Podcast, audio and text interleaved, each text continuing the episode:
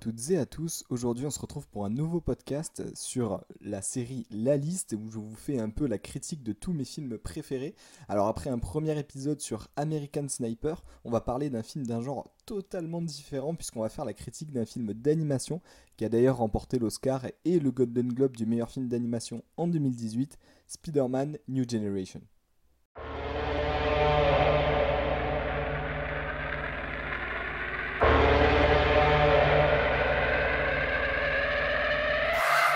2000 on thermometers, 2000 surrounding us. who Travel 2000 kilometers to hang out with us. What's up, danger?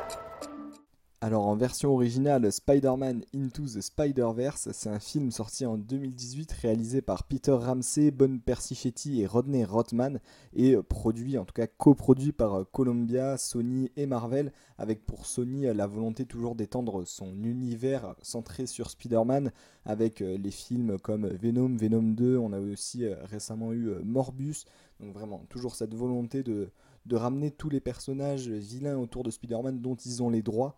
Euh, à côté de ça, on a évidemment la, trilogie avec euh, Tom Holland, mais qui, elle, fait partie du, Marvel Cinematic Universe. Euh, donc là, ici, le, film dont je vais vous parler ne fait pas partie de cet univers. C'est vraiment un univers en parallèle, plutôt produit par Sony. Au casting vocal original, donc américain, on retrouve du très beau monde avec Nicolas Cage, Hailey Stenfield, qu'on a récemment pu voir en, Kate Bishop dans, dans Hawkeye, Zoe Kravitz, qu'on a pu voir en, Catwoman, dans Batman ou encore Shamek Moore. Donc vraiment voilà du, très beau monde du côté américain. Du côté français, on a aussi euh, quelques stars mais qui sont moins spécialisées dans le doublage, comme euh, Olivier Giroud, il me semble, qui avait euh, doublé une des versions de, Spider-Man qu'on retrouve dans le film. Et justement, dans, ce film, au niveau du scénario, on y retrouve Miles Morales, un adolescent de Brooklyn, qui va voir bah, sa vie changer totalement après avoir été mordu par une araignée radioactive jusque-là, on connaît un petit peu l'histoire. Et pas le temps de s'entraîner parce qu'il va devoir combattre le Kaïd et plusieurs autres vilains comme le Scorpion, Tombstone, euh, le Prowler, donc voilà, en, version originale. Et donc ces, personnages qui menacent de détruire la ville, mais euh, pour ça, comme il commence, il va être aidé d'autres Spider-Man qui viennent d'autres dimensions. Donc je spoil pas un peu comment, comment ils arrivent et comment tout ça se déroule. Euh, mais c'est vraiment un film très intéressant et sans plus tarder justement, on va passer à ma critique.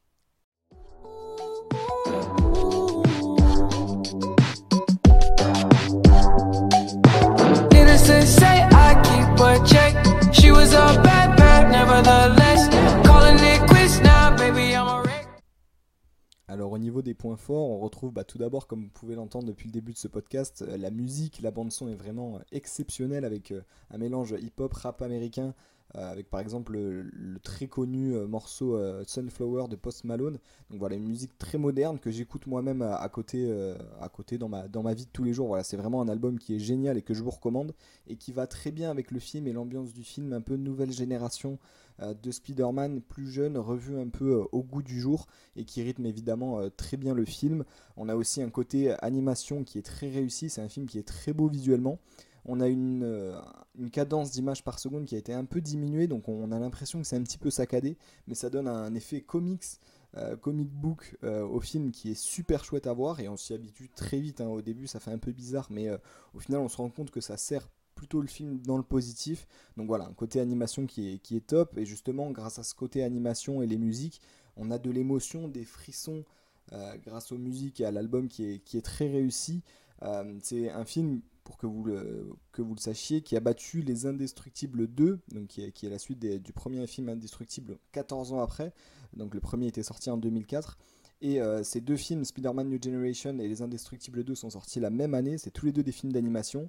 Et on sait que Les Indestructibles 2 étaient très attendus, étaient très réussi. Et il a quand même été battu euh, aux Oscars du, meilleur film d'animation et au Golden Globe, euh, justement. Donc c'est que ce Spider-Man, c'est vraiment une réussite au niveau de la technique de l'animation, mais aussi de l'histoire, parce qu'on a une histoire originale qui est très intéressante, qui met en place un, très bon univers, un multivers même, comme on a pu le voir euh, récemment dans Spider-Man No Way Home avec plusieurs Spider-Man, bah, ça met un petit peu ça, c'était un peu les prémices au final, même si c'est une histoire originale qui est rattachée pour l'instant à aucun univers, que ce soit celui de Sony ou le MCU, mais bah, déjà ça met en place un nouveau personnage, le personnage de Miles, euh, qui avait encore jamais eu de place au cinéma, et qui est un très bon personnage et j'espère que euh, Marvel ou Sony s'en servira plus tard.